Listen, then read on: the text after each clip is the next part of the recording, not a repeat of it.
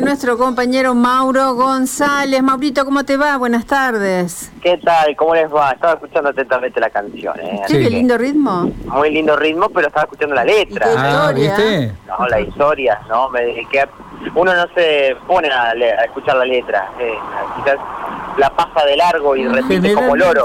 Generalmente, generalmente es el ritmo el que te lleva, digamos, ¿no? Y, y es tan importante la letra, los contenidos, es buenísima la letra. Sí, sí, sí, sí, muy linda, muy linda y además, bueno, uno cuando cuando se pone a ver, a escuchar solamente la letra Sí. y no tanto el ritmo, bueno, ahí donde se entera quizás cosas eh, que en otro momento no lo estaría haciendo, así que es muy interesante lo que lo que decían, eh, compartía con nosotros Juani. Bueno, nosotros, eh, yo también tengo para compartirles algo muy interesante en este día, ¿no? Que es muy importante, eh, que tiene que ver con este Día Mundial de la Prevención contra el Cáncer de Mama, ¿no? Eh, con lo que es, lo que significa, con lo que representa a nivel mundial. Uno de cada ocho mujeres, Gaby, me vas a ayudar, Sí. uno de cada ocho mujeres eh, pasa por esto, ¿no? Eh, y es un número, por supuesto, alto, y aquí en Santa Fe hay una importante cantidad de mujeres por año que pasan Sí. por eh, el cáncer de mama. ¿Cómo se tiene que llevar adelante esto? Bueno, con un diagnóstico precoz, eh, con eh, los análisis correspondientes anuales, ¿no? Tratar de, de mantener todos los años un análisis que eh, permita descartar, en el mejor de los casos, pero ante la mínima eh, ante la mínima detección poder ser tratado y evitar, bueno, lo que son los tratamientos más invasivos, ¿no? Ante este tipo de, de cuestiones. Eh, es por eso que hoy estuvimos en el Consejo Municipal, porque se llevó adelante varias eh, jornadas que tienen que ver con el Octubre Rosa, nos eh, eh, sobre justamente estas distintas actividades. Hoy también iban a tenerlas con la Asociación Santafesina de Peluqueros y organizadores de sociedad de la sociedad civil que eh, trabajan y difunden sobre Sí. esto.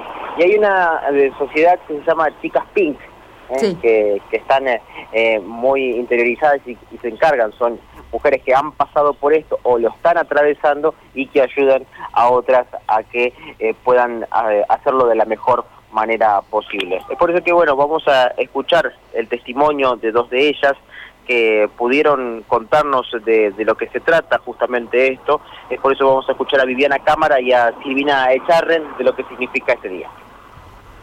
Bueno, nosotros somos un grupo de mujeres eh, sobrevivientes del cáncer de mama que nace allá a fines del 2016 cuando yo estaba estando enferma, estando en tratamiento, vi por televisión que un grupo de La Plata remaba y entonces yo pensé, si ellas pueden hacerlo, yo también lo puedo hacer. Y así, cuando vi que me pude subir al bote dragón después de todo el tratamiento, entonces pensé, digo, esto se lo tengo que compartir a otras mujeres, digamos, que pasaron lo- por lo mismo que yo. Así que bueno, y así nació la idea, se hizo un Facebook, se fueron agregando chicas, bueno, y hoy somos 25 mujeres que estamos luchando y bueno, y remamos en el bote dragón.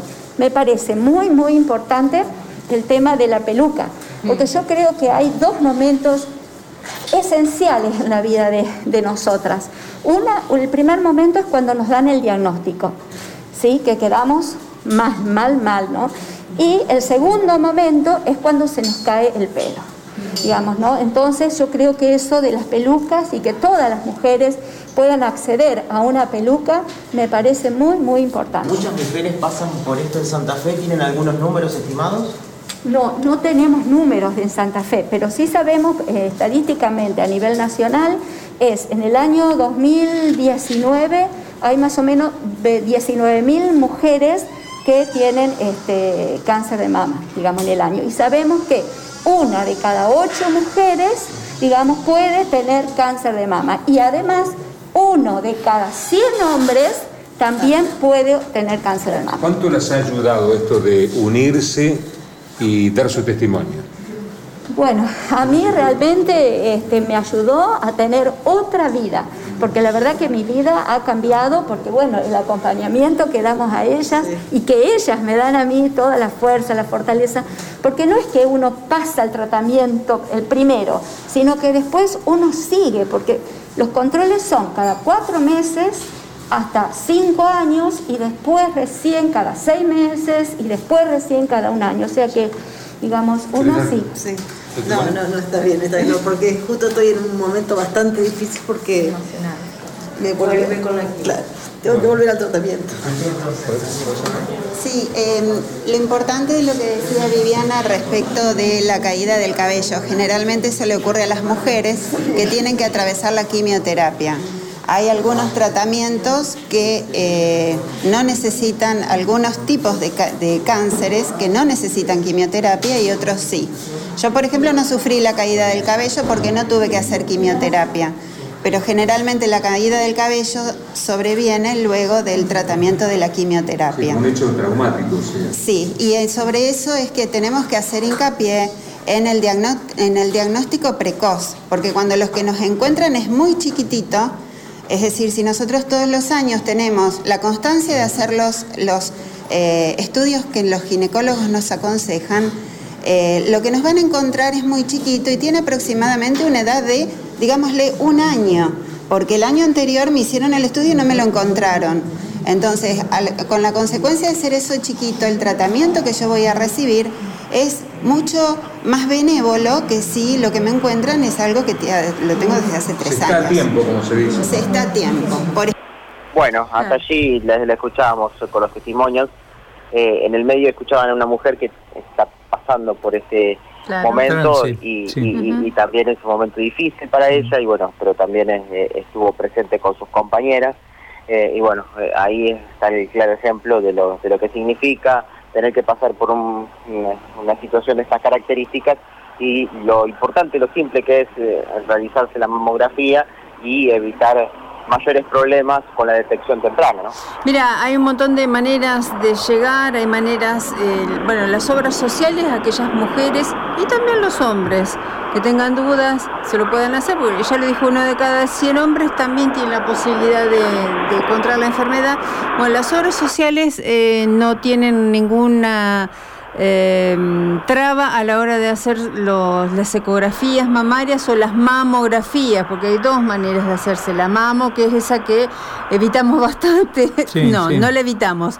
Eh, a ver, Es un eh, poco más nos quejamos, sí. sí. porque nos aprietan Es la un poco- mama. es y un poco más doloroso. Pero no duele nada, es molesto, pero no duele, es molesto, Ajá. hay que, hay que ser sincero. Y después está la ecografía, que la ecografía ya sabemos que es absolutamente inocua e indolora, pasan solamente selectores, escáner por sobre la piel y la verdad que no duele nada. Y también están los controles personales que nos podríamos hacer cuando nos vamos a duchar o cuando nos estamos cambiando, que es levantar el brazo y tocar la zona y demás. Los médicos eh, ginecólogos, los, los obstetras o cualquier médico clínico puede asesorarnos para tener más información. Pero hay mucha información, sobre todo en este mes de octubre, que es el mes precisamente dedicado a la concientización para que las mujeres nos hagamos los controles. Eh, insisto, las obras sociales lo tienen todo articulado y los efectores de salud estatal también. ¿eh? Uno con el solo hecho de ir a un dispensario, allí cualquier eh, profesional eh, la va a asistir, la va a asesorar y si es necesario derivar también para llevar adelante algún tratamiento o estudios ¿eh? Eh, que despejen cualquier duda de manera gratuita. Así que no hay excusas como para decir, no, mira, no. Sí hay julepe, eso hay que decirlo. Sí hay miedo, sí hay prejuicio, pero qué mejor que vivir tranquilas, despejando esos miedos después de haber pasado por estos estudios que, insisto, no son invasivos. Pueden decir, ufa, che, pero bueno, no, no pasa más que de ahí. Exacto, exacto. Por eso siempre eh, es bueno poder recalcarlo y este tipo de actividades llevan a eso. El Consejo realizó varias, pero bueno, en distintos lugares se han efectuado en el transcurso del día y se siguen haciendo en la ciudad de Santa Fe hoy en el marco de este día tan importante. Sí, ¿no? sí, sí, es así. Gracias, Maurito. Abrazo, hasta luego. Hasta, Hasta luego. luego. Hola, Jorge, equipo abriendo puertas. Muy buenas tardes, Gaby. Hola. Te saludan y después preguntan, ¿estás? Aquí, aquí, aquí, aquí. Hola, buenas tardes. ¿A quién tengo que saludar?